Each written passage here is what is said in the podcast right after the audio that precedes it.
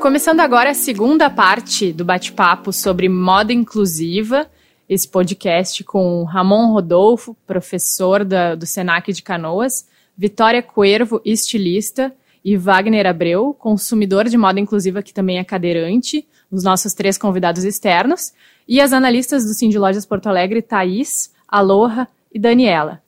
Thaís, vou te pedir para trazer alguns dados para a gente sobre essa pesquisa que deu origem ao e-book sobre moda inclusiva.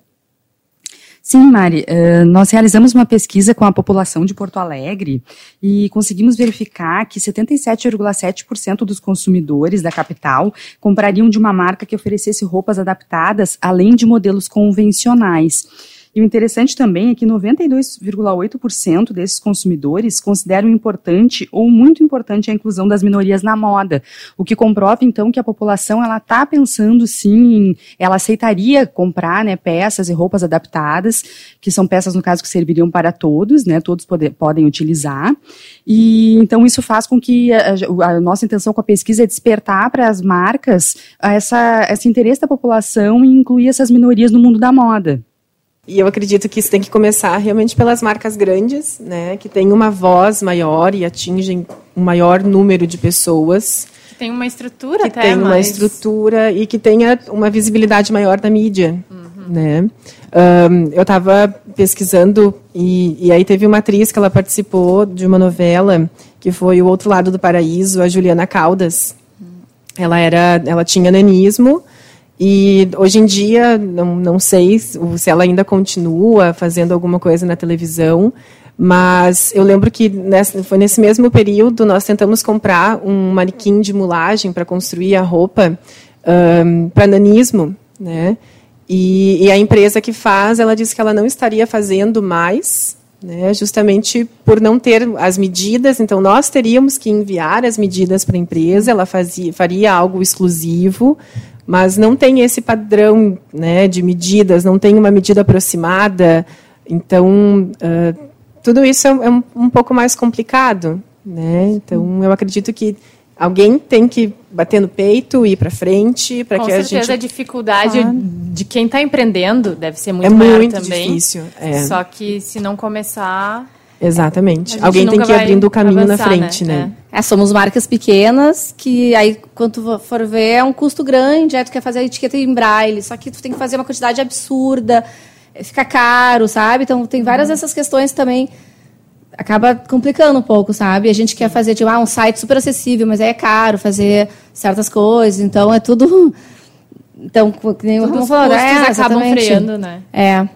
A gente tem que ir atrás. Para coisa acontecer, tudo que aconteceu até agora na moda inclusiva, a gente meio que teve que ir atrás para isso, sabe? Eu tive uma aluna do curso de corte e costura, que eu também dou aula, e ela ela não, não, não tem o nanismo, mas ela teve uma, uma deficiência genética que ela é pequenininha, toda pequenininha. E ela acabou procurando o curso de corte e costura porque ela queria fazer as próprias roupas, porque ela chegava na loja e só tinha roupa da Barbie, só tinha roupa da Hello Kitty, princesa. de princesa. E ela disse: Ramon, estou quase pensando em fazer um curso de sapateiro para conseguir fazer o meu próprio Nossa. sapato, porque eu também só encontro com temática infantil. E então eu acho que isso também é algo que, que tem que mudar, né? Eu acho que a gente também não pode trazer uh, a criança, deixar essa roupa da criança com uma cara adulta, né? Não pode ser um mini adulto, mas a gente tem que pensar que o corpo não é o mesmo, né? A criança ela não tem o seio desenvolvido, o, o, o, o, o quadril é, o quadril também, né, não é tão avantajado. Então a gente tem que pensar nessas mudanças, né? E, e, falando um pouco assim sobre tabela de medidas, o que, grande, o que acontece na, na, maioria das vezes na rede de fast fashion, que é essa moda mais rápida, que hum, eles não querem fazer roupa para quem sai dessa curva. Né? No Brasil, a gente tem uma miscigenação muito grande, a gente tem muitas culturas que isso uh, diferencia a altura, diferencia né, nós gaúchos com a origem alemã e italiana, a gente tem um tipo de corpo, que talvez em São Paulo ali seja uma mistura de tudo que é região do Brasil, mas lá para cima do Nordeste é um pouco, mais, um pouco diferente.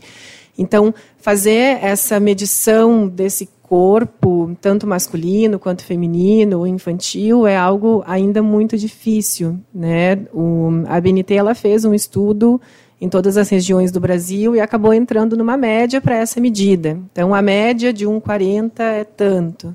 E o que acontece também é que muitas vezes as próprias uh, indústrias de modas, as facções, elas acabam adaptando uma tabela de medidas para aquele público. Né? Se é uma moda fitness, eles entendem que a pessoa ela já tem uma perna mais grossa, talvez uma cintura mais fina, e então o busto já pode ser mais avantajado. Então essa pessoa ela tem uma preocupação com o corpo. Isso já traz algumas medidas. Ah, uma empresa que trabalha com moda festa, então ela também já carrega outras outras medidas na sua própria tabela. E sem falar que a gente está passando por toda uma reformulação do nosso corpo. A gente nunca alterou tanto o nosso corpo como antigamente. Então, os procedimentos estéticos, lipoaspiração, silicone, tudo isso vai alterando o corpo.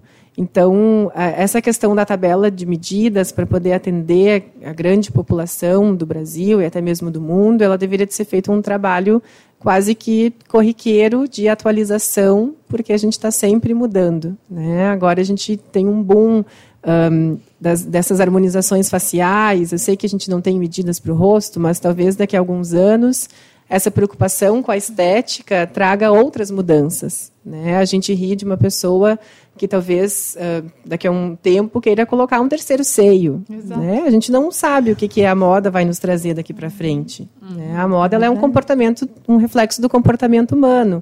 Então as pessoas elas buscam também cada vez mais essa diferenciação. Né? Tem algumas tendências de moda que são comportamentais que trazem esse manifesto criativo. Então as pessoas usam a roupa pra, como uma forma de comunicação não verbal. Uhum. Né? Então a gente tem que ficar muito antenado assim o que vai acontecer lá na frente também. Né? Não, e nesse tá. aspecto de, de as pessoas mudarem e a gente ter que ouvir cada vez mais o cliente, talvez finalmente a gente chegue no momento Sim. de que a moda se adapte ao comportamento definitivamente das pessoas, o que as pessoas acabem buscando uhum. as tendências e os padrões da moda, né? Então eu acho que essa pode ser a grande mudança que a gente tem pela frente para acompanhar e também para se desenvolver enquanto negócio, enquanto é grande mundo, marca. Porque, porque o mundo está mudando, Isso. né? Então as pessoas se adequam ao que está. É, o mundo na verdade, mundo, assim, a gente está falando em moda inclusiva, mas o que a gente precisa mesmo são pessoas mais inclusivas para que Exatamente. a moda seja mais inclusiva. Né? Pensamentos inclusivos. O e-book aqui que a gente preparou, que o Núcleo de Pesquisa do Sim de Lojas está trazendo, ele, ele traz dicas para os lojistas que querem se inserir nesse mercado de moda inclusiva. Uma delas é principalmente prestar atenção na ambientação, ter espaço acessível, provador, o acesso à loja, um atendimento bacana e adequado, né? Uh, pesquisar na internet, porque tem um monte de cartilhas de acessibilidade que descrevem imagens para que tu possa se informar em relação às diferentes necessidades, né? As diferentes, uh, aos diferentes públicos que tu pode atender. Uh, ter produtos com diferenciais, daqui a pouco um fecho diferenciado, não padronizar tanto, né? Enfim, tem um monte de assuntos e um monte de, de dicas legais ali que o lojista pode conferir nesse material, que está disponível no site do Cindy Lojas Porto Alegre, www.cindylojaspoa.com.br e por hoje acho que Não, a gente. Mário, eu quero só falar que o e-book dessa vez ele está disponível também para ouvir, né, para hum. áudio, para justamente atender, né, esses deficientes visuais que querem também conhecer todo o conteúdo que a gente traz. Certo, então vai estar tá disponível também para ouvir, as pessoas podem acessar que vai estar tá tudo lá. Todo o conteúdo né? ali, opção de áudio. de áudio. Então tá, pessoal, a gente agradece aqui a participação de vocês, meninas, Wagner, Ramon, Vitória. Obrigada, Aloha, Thaís. E até o próximo. Até o próximo. Até o próximo, pessoal.